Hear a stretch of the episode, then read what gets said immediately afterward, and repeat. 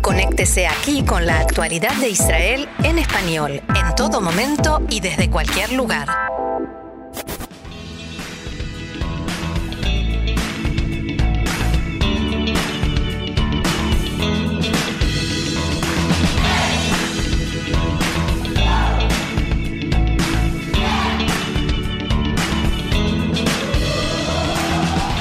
Comienza la actualidad del mundo judío, apuntes de la vida comunitaria en la diáspora.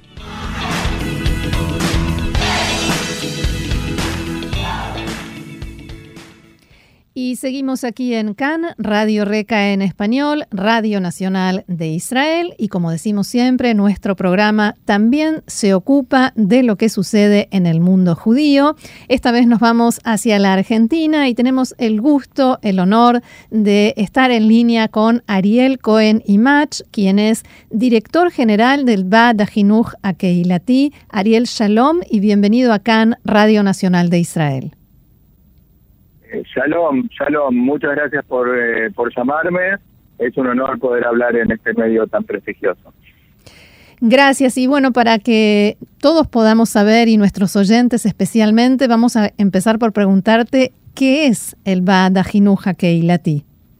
El Bada Jinuja Keilati es la representación de todas las escuelas judías de la Argentina, que son 40, eh, hacemos un montón de proyectos de capacitación para sus docentes y las representamos para frente a todos los organismos oficiales.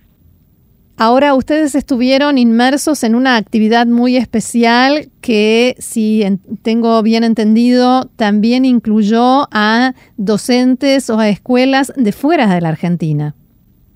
Sí, hemos realizado un congreso, un, eh, lo llamamos Encuentro Internacional de Educación Judía, lo desarrollamos en sociedad con la Organización Sionista Mundial y con el Meizamat Futsot y Mataj y tuvimos, gracias a Dios, una muy exitosa participación de casi 1.300 docentes de la Argentina, de todos los rincones de la Argentina y de varios países de Latinoamérica, entre ellos Uruguay, Brasil, Chile, Venezuela, Colombia, Paraguay. ¿Cuáles fueron los, los, temas principales? ¿Cuáles son las cuestiones que ocupan y preocupan hoy en día la educación judía en América Latina? Bueno, por supuesto que siempre queremos eh, actualizarnos en todo lo que tiene que ver con estudios judaicos. Eh, el tema de la enseñanza del librito es un tema importante donde tenemos que actualizarnos para conseguir mejores resultados que los que estamos consiguiendo y por supuesto la enseñanza de las fuentes judías y de la historia judía también ocupa un lugar importante en la agenda, así como también otros temas eh, más universales como el tema de la inclusión, las aulas heterogéneas, eh, eh, temas que tienen que ver con la incorporación de tecnología en la enseñanza. El, nuestro congreso trató sobre temas muy muy muy amplios y abarcativos también temas que tienen que ver con psicología, con liderazgo y por supuesto con los estudios judaicos que son el, centro de la educación judía. El Bada Jinuj históricamente eh, estuvo siempre en contacto y en, eh, en, trabajo conjunto con Israel. ¿Cómo es esto ahora? ¿Cómo se desarrolla?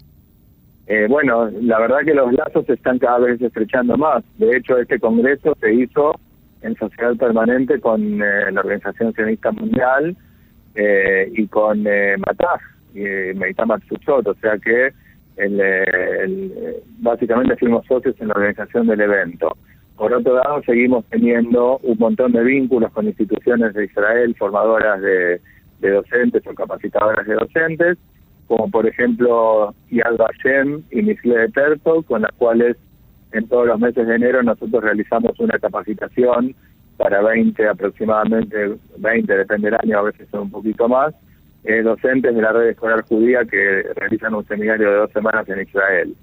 Tenemos un convenio con la Universidad de Barilán, con su centro Luxstein, para hacer la diplomatura de estudios judaicos a distancia, y tenemos un convenio con el Instituto Mofet, por el cual muchos de nuestros educadores han participado de su academia de Juvenet. Ahora, a partir de estos encuentros que ustedes tuvieron y esta reunión de tantos docentes de distintos países, eh, ¿cuáles son las necesidades, los problemas que, surgieron y que se plantearon y las ideas a futuro para resolverlos? Bueno, la verdad es que hay mucha heterogeneidad. Acá hay comunidades muy grandes como la de Buenos Aires, donde hay más de 30 escuelas judías eh, oficiales que tienen educación judía y también educación oficial.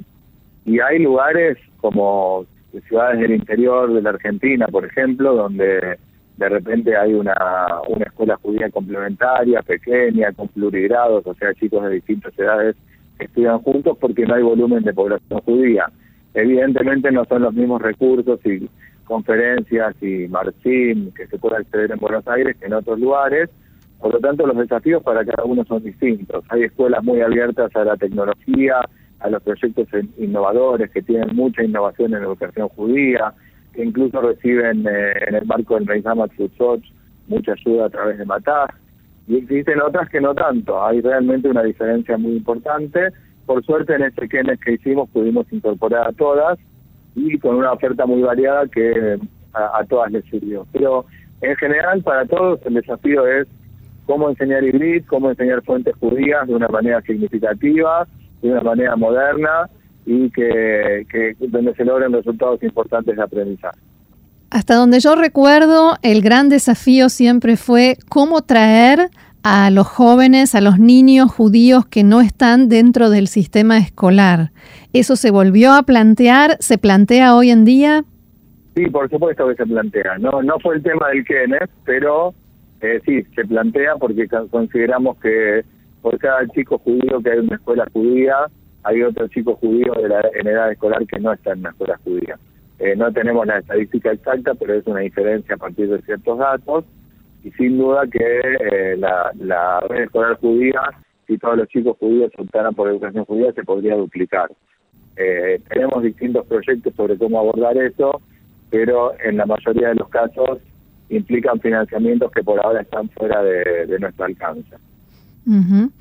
La comunidad judía de la Argentina en los últimos años, digamos, eh, en las últimas décadas, ha vivido momentos muy duros y que tienen que ver no solo con las experiencias tan tremendas que pasó, sino también con la situación en general, con la situación de la Argentina. Eh, ¿cómo, ¿Cómo está hoy en día la red escolar judía? Hasta qué punto está afectada por la situación que vive la comunidad.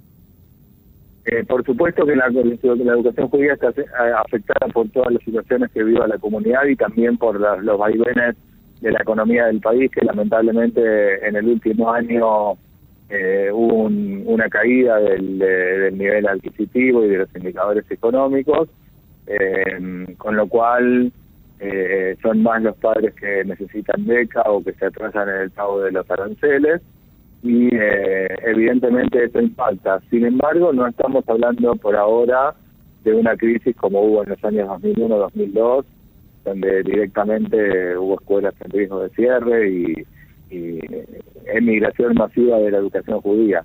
Eh, no, no es el panorama hoy en día, la red escolar judía crece, eh, año tras año tiene más alumnos, aunque el crecimiento es muy pequeño, y lamentablemente eh, las, instituciones en su en su administración sienten el impacto de tener que afrontar todos los gastos con, con menos alumnos que, que pueden pagar el avance completo. Claro. Eh, como director general del BAD Ajinuj Akeilati, ¿cuál es el eh, proyecto, el próximo, la próxima iniciativa más importante o, que más te gustaría destacar? nosotros continuamos todo el tiempo con, innumerables proyectos de capacitación docente. Eh, tenemos capacitación sobre sobre Shoah, tenemos un Ulpan Hibrid para Morín, eh, tenemos eh, distintas herramientas en nuestro sitio web que los molinos utilizan permanentemente y que actualizamos todo el tiempo. Y tenemos un montón de actividades con alumnos, competencias interescolares, eh, de, dilemas a partir de, fuentes judías, eh, competencias de Tanaj, actividades donde los chicos producen distintos distintos elementos, distintos son cortos en general, son videos sobre un tema determinado y lo, vienen y se encuentran y se proyectan en AMIA. Tenemos actividades relacionadas con la memoria de, temas que tienen que ver con el 18 de julio, el día del atentado de la AMIA, que tienen que ver con, eh, con los desaparecidos en la Argentina. Eh, estamos permanentemente en una gran cantidad de actividades. O sea que el gran proyecto es seguir adelante y crecer.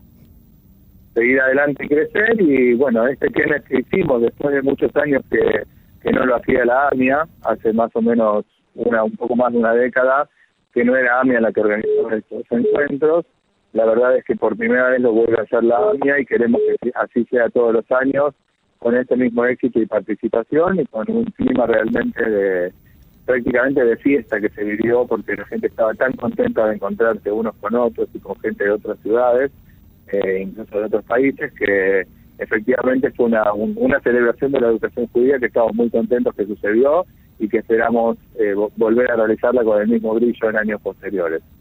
Bueno, ojalá que se repita y ojalá que este, este deseo de crecimiento eh, se haga realidad. Ariel Cohen Imach, director general del Bada Jinuj Akeilati en Argentina, muchísimas gracias por este diálogo con CAN, Radio Nacional de Israel. Muchísimas gracias a vos, Roxana. Eh, saludos.